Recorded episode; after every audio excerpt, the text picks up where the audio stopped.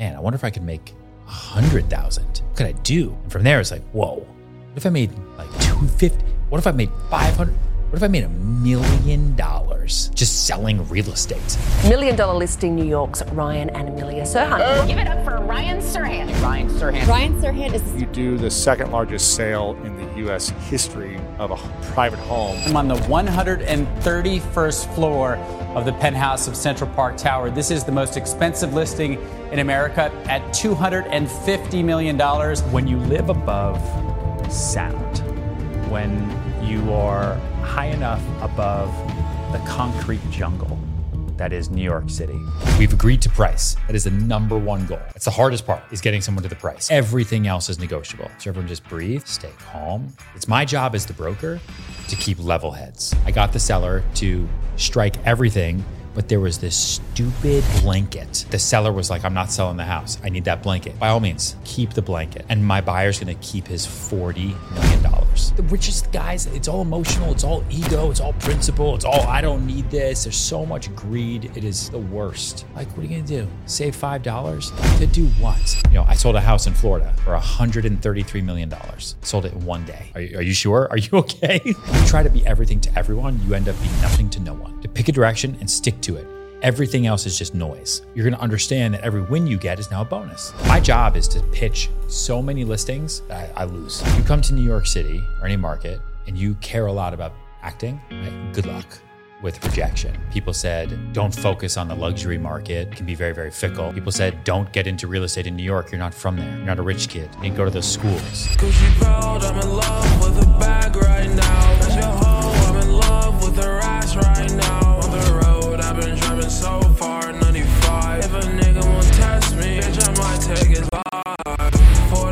40 bitch, I've been riding around with road rage. Amazing. Welcome, Ryan. Of course. Thanks for having me, man. It's an honor to have you. Uh, well, we flew, not flew, we drove all the way from Montreal just to have you, brother. So I really Yeah. appreciate your time. Nice.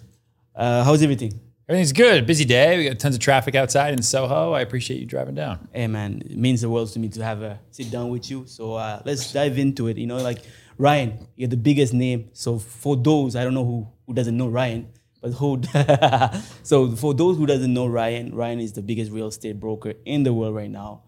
Um, he has a lot of success in what, what you're doing right now. So Ryan, um, people knows you. So let's um, dive into the questions about, um, you know, you're on top of the mountain, mountain right now. So how, how, how hard is, is it to stay in top in your opinion?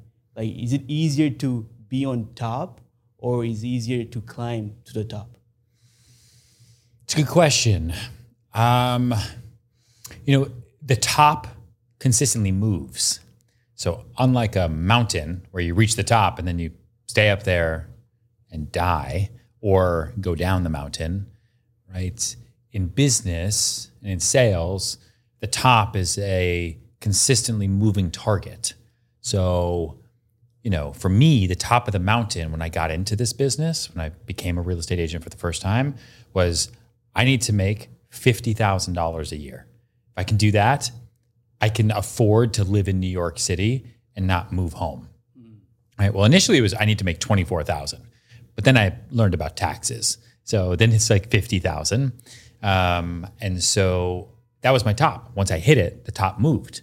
Man, I wonder if I could make 100,000 what could I do? And from there, it's like, whoa, what if I made like 250? What if I made 500? What if I made a million dollars just selling real estate? I don't have to go to grad school. I don't have to listen to anybody else. I just have to meet new people every day. That's my job. Let's do that. Um, and then I built a huge team. Uh, and then I blew it up and I started my own company three years ago, two and a half years ago and the top moved again because once I hit the top sales team in the country, then it was okay. Now I've got to be the top company, and I went right to the bottom. so now the top has moved. I I appreciate the climb, right? Because it's it's it's you, I know where to go. Once you reach the top, it, it's it's far more stressful as you try to figure out. Okay, now where do I go from there, right? So you're passionate about the, the, the process, right? If you don't like the process, obviously you wouldn't makes sense, right? Yeah, there's something I've, I've always said, and I say this to every agent, I say this to everyone listening here, I'll say this to everybody when I'm with you in Montreal, is, uh, you know, I don't focus on the money. Right? The money is a byproduct of the work. If I focus on the money, the money does not show up because my energy is misplaced. So I get paid for doing good work. So then I should focus on the work. If you focus on the work, the work will take care of you. So all I know is no matter what happens in the market, no matter where interest rates are, no matter if buyers are pulling out, sellers can't afford to sell because you know they have an interest only rate at two and a half percent, whatever it might be. Um, I know if I just show up every day and I put the work in, I will outlast everyone else, and the work will take care of me. That's a great mindset, brother. What about? Let me put you in a, in a scenario- where hypothetical scenario where Yeah. there's a World War Three, and there's a collapse of the whole system, and you lose everything. Mm-hmm. I take away f- your fame and your contacts. All you have is your knowledge, Yep. right? What are the three things you will do so you can gain back to where you at right now? Dude, I would get all of the guns. what do you mean? You said World War Three. It's a hypothetical. World War Three. Are you kidding me? And I just lost everything. I am like, I am battling up. I'm getting a tank and I'm going out in the streets. And, you know, it's martial law and I'm just taking over. But I don't, I don't know what the world looks like after World War Three. I mean, I, I have no idea. Let's say people are building back, and Listen, our our business and every business is a people business. Like what's a company? A company isn't like this building, right? A company is not the products, right? Companies are valued based on revenue. Revenue comes from the work created by the people. So for me, it's people first, product second. So if I surround myself with the best people on the staff and the best people here in our business as agents, then the revenue is going to come. It's going to take care of itself. We're going to ebb and flow with the market just like everybody else. But if I work with the best people, then I'm not going to go like this. I'll go like this. Right. And so the first thing I do is I start looking around and seeing, okay, who are the best people who've made it through your hypothetical World War III? Who are those best people? How do I align myself with them? And how do we start building? How do I, you know, I would, I, I don't think my relentlessness goes away, my ability to follow up. I don't know if I'm selling houses in World War III. You know, I have no idea what I'm doing. Maybe I'm a different kind of leader. But I, I would say I, I, I, would focus on the people. Um, I try to learn from the, the past, right? Because the past influences your present. Um, uh, and I would really try to be somebody who unites others. amazing. People, when I came in, uh, people were very nice to me. Everyone were, were very motivated. Well, that's good. You know, so I guess that you're a great leader. I'm building my company right now, where a lot of people, and I'm trying to get to another level. Yeah. How do you? What's the best advice for someone who's building a company to be to not be a really a, a bossy and be a leader, a good leader? Uh, because people, they're complicated, right? Yeah. and they they want they want more. Uh, they so what's the best advice you can give them? being a great leader is a different skill set from being a great manager. Okay. So you have to decide which one you are. It's very difficult to be both. You can't be the head coach and the quarterback, right? You can't be, some people can. I think it's really hard. And I don't think it's a good use of your time to try to be both. Uh, I am a, I'm a much better leader than I'm a manager. I'm not a good manager. I have a, I do not have the patience to, to, you know, work with the people that work here day in and day out, right? Because I'm so focused on outcome more than anything. And so I focus on being the best leader that I possibly can be. So obviously I try to lead by example, but I also understand that great leaders lift. So lift everyone around you. A rising tide lifts all boats. The more you can lift everybody, the greater you can lead. And then hire managers. That's what I'm, that's what you're saying. Uh-huh. You can't do both. You can't give orders at the same time, lift people because it wouldn't. I mean, it would be think- hard to do it, right? I mean, I've done it. Can do it. You can lead and you can manage at the same time. Um, but there's only so many hours in the day. And you want to be a very, you want to have a, a simple understanding of who the go to is at your company. So for me, everyone knows I'm the leader. I lead, they're following me, right? I'm in battle first. I'm taking bullets first, and you're coming with me.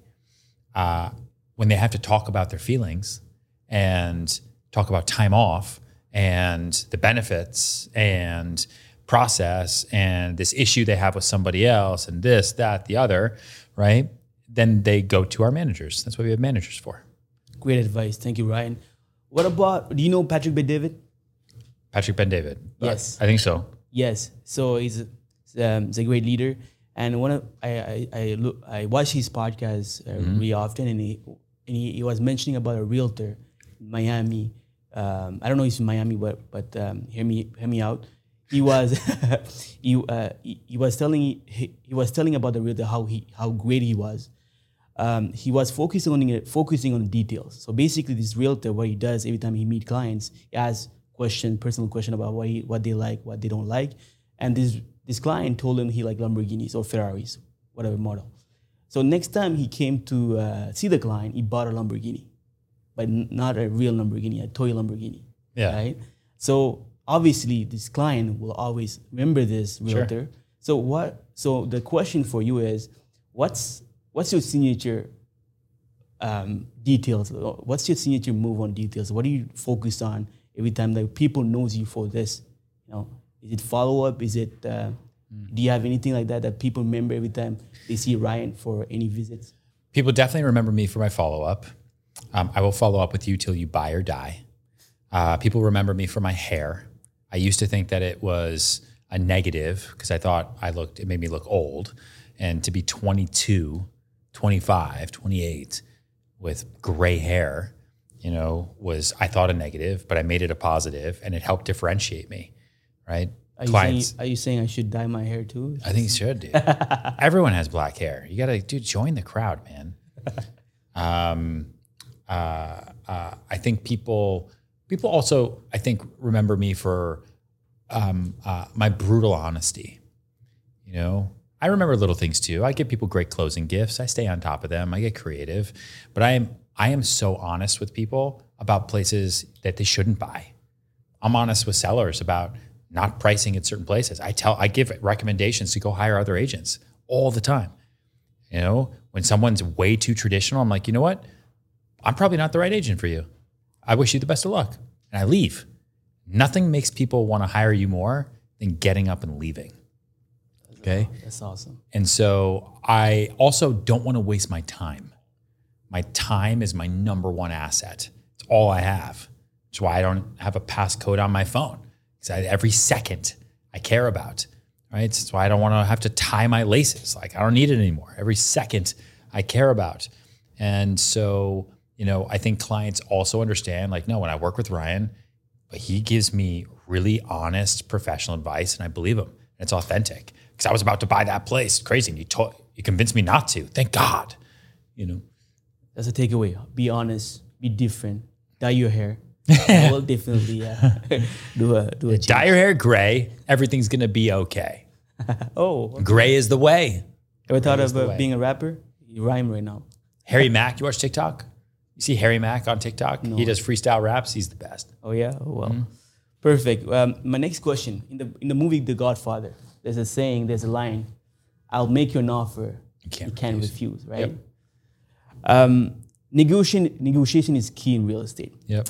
Could you recall a negotiation where you you had to be creative, so both parties couldn't re- refuse the offer, like recently? Um, let me try to think of something creative. I mean, we negotiate a lot of deals. So, I mean, I, I you want a fun one? You want a boring one? I mean, Let's you go for the fun- fun one. I mean, yeah, you know, we we negotiate furniture all the time. Furniture, right? We negotiate furniture. We negotiate uh, uh, little things into deals to try to get people over the finish line, right?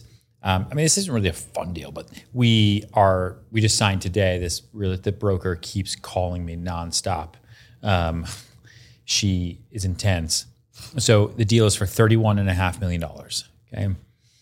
Um, it was presented to us as 31 and a half, all cash, closing immediately. That was the deal. That's what we agreed to.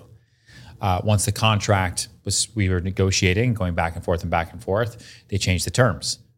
31 and a half and we need financing.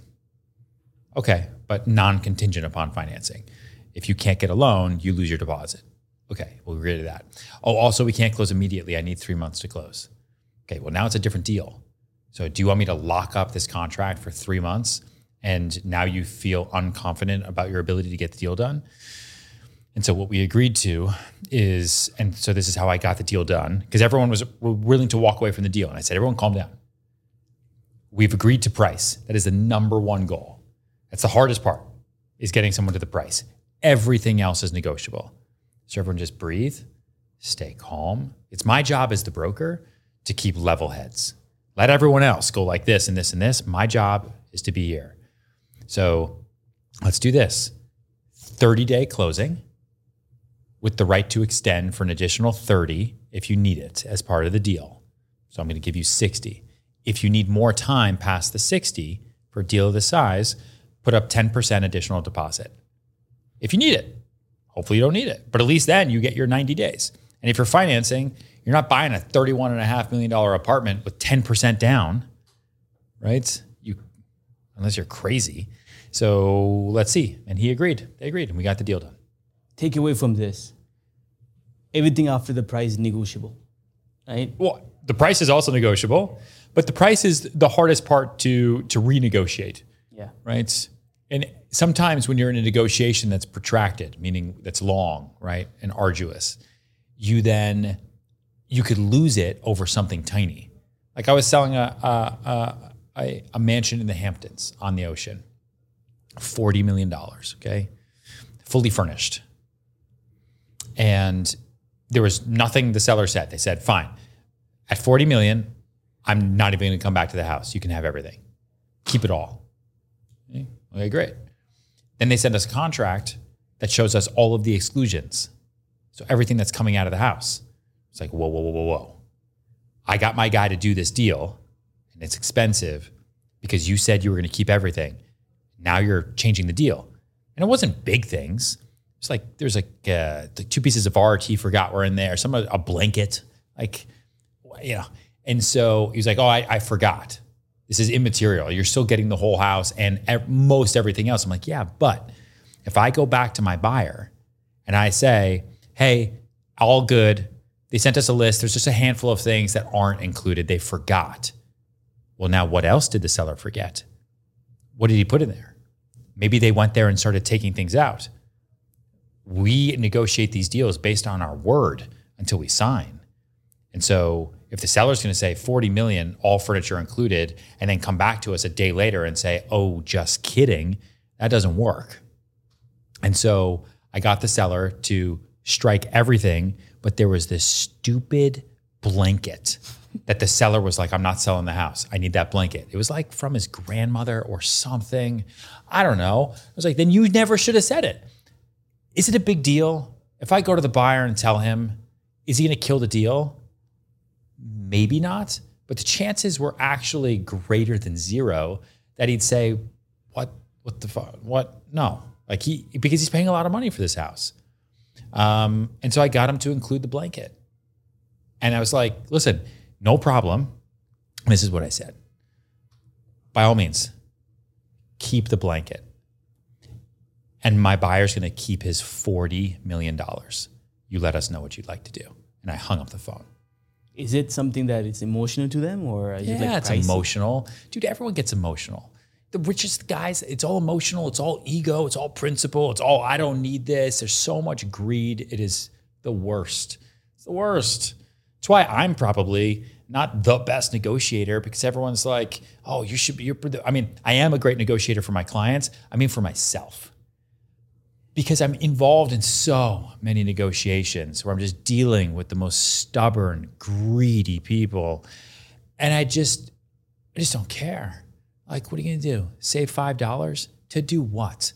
How much time goes into doing that? Like, who who cares? The best clients I have, the richest clients I have, okay, I work with a lot of billionaires, is, you know, I sold a house in Florida for $133 million. I sold it in one day.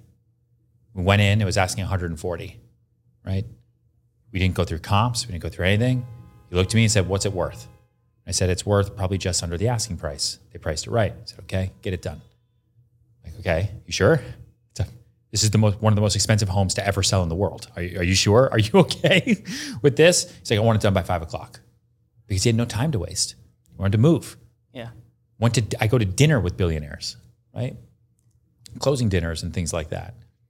If I could, I would only go to dinner with billionaires. They're the best. Um, go to dinner, they don't look at the menu because why bother? What are they going to do? Sit there and be like, hmm, do I want the kale or the Caesar? Let me think about it. No, there's no, like, what a waste of time. You pick a great restaurant, you tell the waiter, bring me the best. That's it. I'm hungry, not hungry. I have an allergy, sure. Bring me the best. So I do that now, and it's great.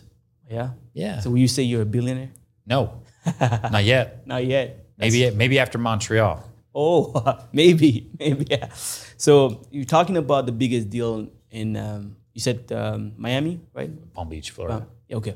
Um, now you have something higher than that. You're actually selling right now, two hundred fifty million dollar in Mm-hmm. Manhattan. Yep. Tell me, um, well, how do you got that deal? Uh, how? ha- What, Listen, we sell we sell a lot of big expensive real estate. I've I've worked really really hard to brand myself as the go-to for the ultra luxury market, and that developer called and said, uh, "I have this amazing penthouse. Do you want to sell it?"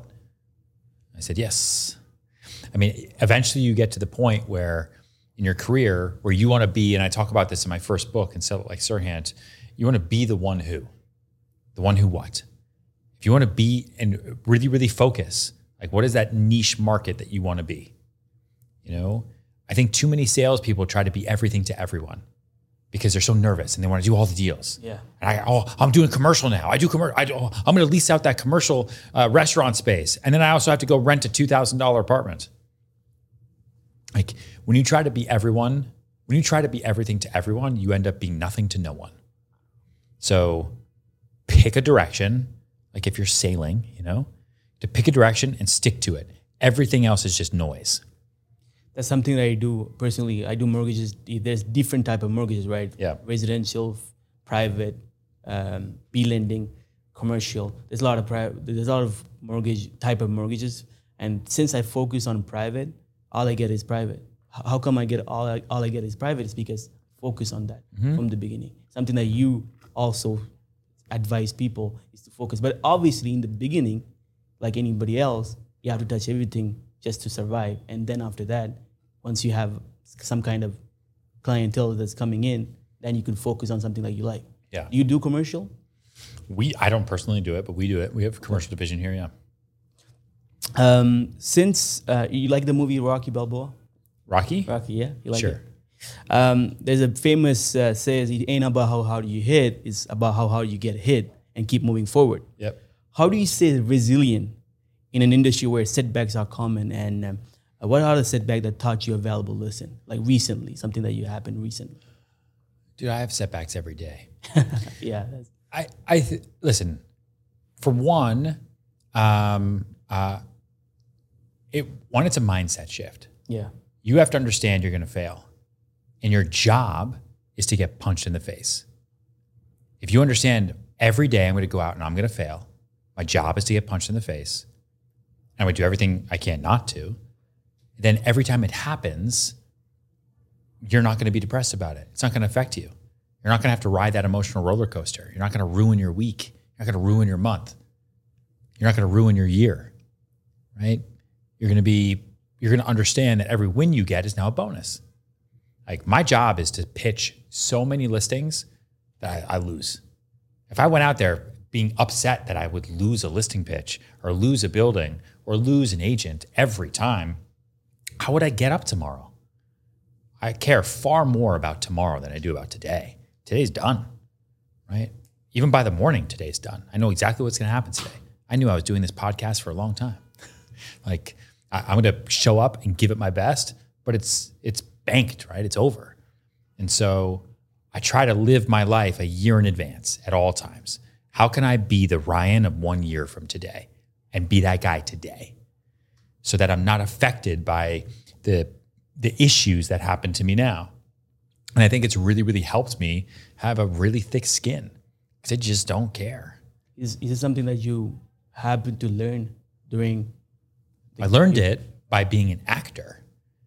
You come to New York City or any market and you care a lot about acting, right? Good luck with rejection because you get rejected to your face because of your face, because of your ears, because your nose, because your hair, It's crazy. right?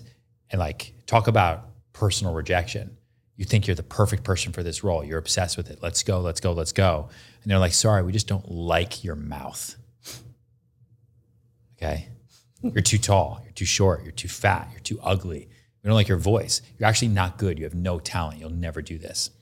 People So- actually say that in, Yeah, in of your face. course. Yeah. So then I got into real estate, and the rejection isn't because of my face. At least I don't think so. The rejection is because they picked something else, or they lied to me, or they don't want to buy anything, or they picked somebody else for whatever reason. Doesn't matter, right? It's okay. I'm a volume broker. Right? My goal is to sell as much as I can everywhere, not just like right today. And so um, uh, you just have to understand your job is to swing. Swing as many times as you can. You do so much stuff, Ryan. You do podcasts. You, s- you do education courses. Um, When, when does this come out? In a month? Uh, in a month, yeah. In a month, yeah. What is the question? I was just curious. So you do plenty of stuff. So how do you keep motivated every day? Because you know it could be very stressful, right? Uh, all those setbacks that you have every day, uh, all those stuff stuff you have to do. Like you have to have one or two things that you really love, and that's the most uh, that's the most favorite stuff that you do. You like to do. Yeah, I like doing the TV shows. It's fun. I like doing deals. I my mood is always better when we're in the middle of deals, right? I like launching new listings, new projects. Um, I like hiring new agents. I always get excited because it's like acquiring new businesses every time, you know, and their networks and what can we do together. It's just like this puzzle building. And so, as long as I do as much of that as possible, the business will grow, we will move forward, and anything that could happen that's negative will fall by the wayside. Talking about new agents, you have uh, your company, Serhant Agency, Yep. um, that has different offices across the state. How many uh, states you're uh, working with right now? Six, Six? right now. Uh, what about Canada? Uh, any any chance that you come there? Now, didn't the prime minister say that foreigners can't buy in Canada right now? Change, change. Uh, there's com- you could buy commercial. There's always a, a way you could, you know, But can I come out there and buy a condo? Condo like a residential condo. Yeah. No, you can't. Okay, so that's what I do. So can't come to Canada yet. Uh, wha- with your agency, maybe have a open a company there. And and- maybe I, there's a there's a lot to do in the United States first before I come Okay. to Canada. if you ever come to Montreal, I can help you out. Okay, sounds good. Um, so, you know, do you work with mortgage brokers for your financing? Like, how do you guys call it here? Eh, Mortgage agents, mortgage broker, bankers. Uh, I mean, listen, there, there's a significant amount of cash. I'd say like 60 to 65% of the deals we do these days are in cash, which is crazy, you know, because interest rates are so high. So a lot of deals are done in cash. Um, but I have great mortgage banker and mortgage broker Okay. relationships. We all do here. You have to. And they're really, really instrumental at helping us get deals done. so, let me ask you this question. So, let's say we want to work with Ryan, Yeah. right? Mm-hmm. As a mortgage broker, what what's your expectation? What, what's what will pique your interest to work with this person? Is it like fastness? Is it their It's their telling the truth, yeah tell, telling the truth, and response time. response time? So hundred percent. I care because I tell the truth and I move incredibly quickly, and that's customer service, right? And your ability to execute. So, I mean, I've I know mortgage brokers, lawyers, plumbers, you know, all the vendors that I have to work with to get a deal done. I have a one strike policy. Like if you tell me after you talk to my client, no problem, I'm going to be able to get them a loan. And then a month later, you say, actually, I should have done this. Or, you know, where the underwriting's a problem. It's just not going to happen. Dude, you knew it wasn't going to happen. So why'd you just waste my time? And so the the your ability to execute, to be honest with me, I'd much rather you say, I don't think this person's going to get a loan here or anywhere. You should stop wasting your time, Ryan. Is exactly what I want to hear. You know, that's that's what the helpfulness is. great advice. A lot of people is going to be there in, in the conference. It's happening February the 15th. Ryan's going to be there. Let's And go. February 15th. Yes. Let's go. Montreal, um, I mean, mortgage brokers and realtors, uh, all in one room is going to be great. Never been, never been done before in Montreal. Nice. Awesome. Uh, so the fact that you uh, give give us um, a value like this is very uh, very interesting. Thank you so much. Um, what's the what's the worst advice you had you had in your career like, as a real estate broker? Like the worst of the of, of the of the worst. I mean, the worst advice I ever got was don't do reality TV. Uh, everyone said that. Um, people said don't start your own company. That was bad advice. Uh, people said, you know, don't focus on the luxury market, right? Uh, it can be very, very fickle. People said, don't get into real estate in New York. You're not from there, right? You're not a rich kid. You didn't go to those schools. All that advice was pretty bad. If you have to go back to the young Ryan Yeah. and you have to give him one advice, Yeah. what would be uh, obviously when you started real estate? One advice that will change, maybe fasten your time.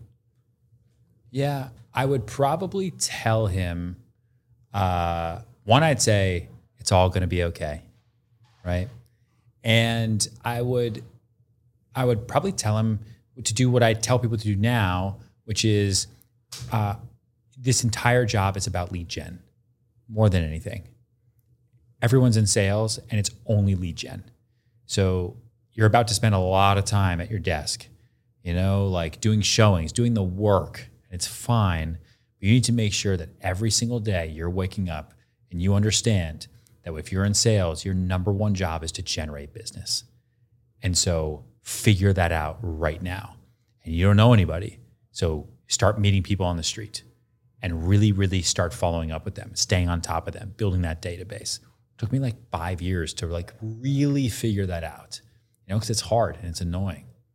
And I'm in, and I'm naturally an introvert, you know, like Really? I'm naturally very shy. Yeah, like I, dude, I don't like, I like, you know, I, I'd much rather be at the office and grinding than be out there meeting new people, having new conversations, like talking to people.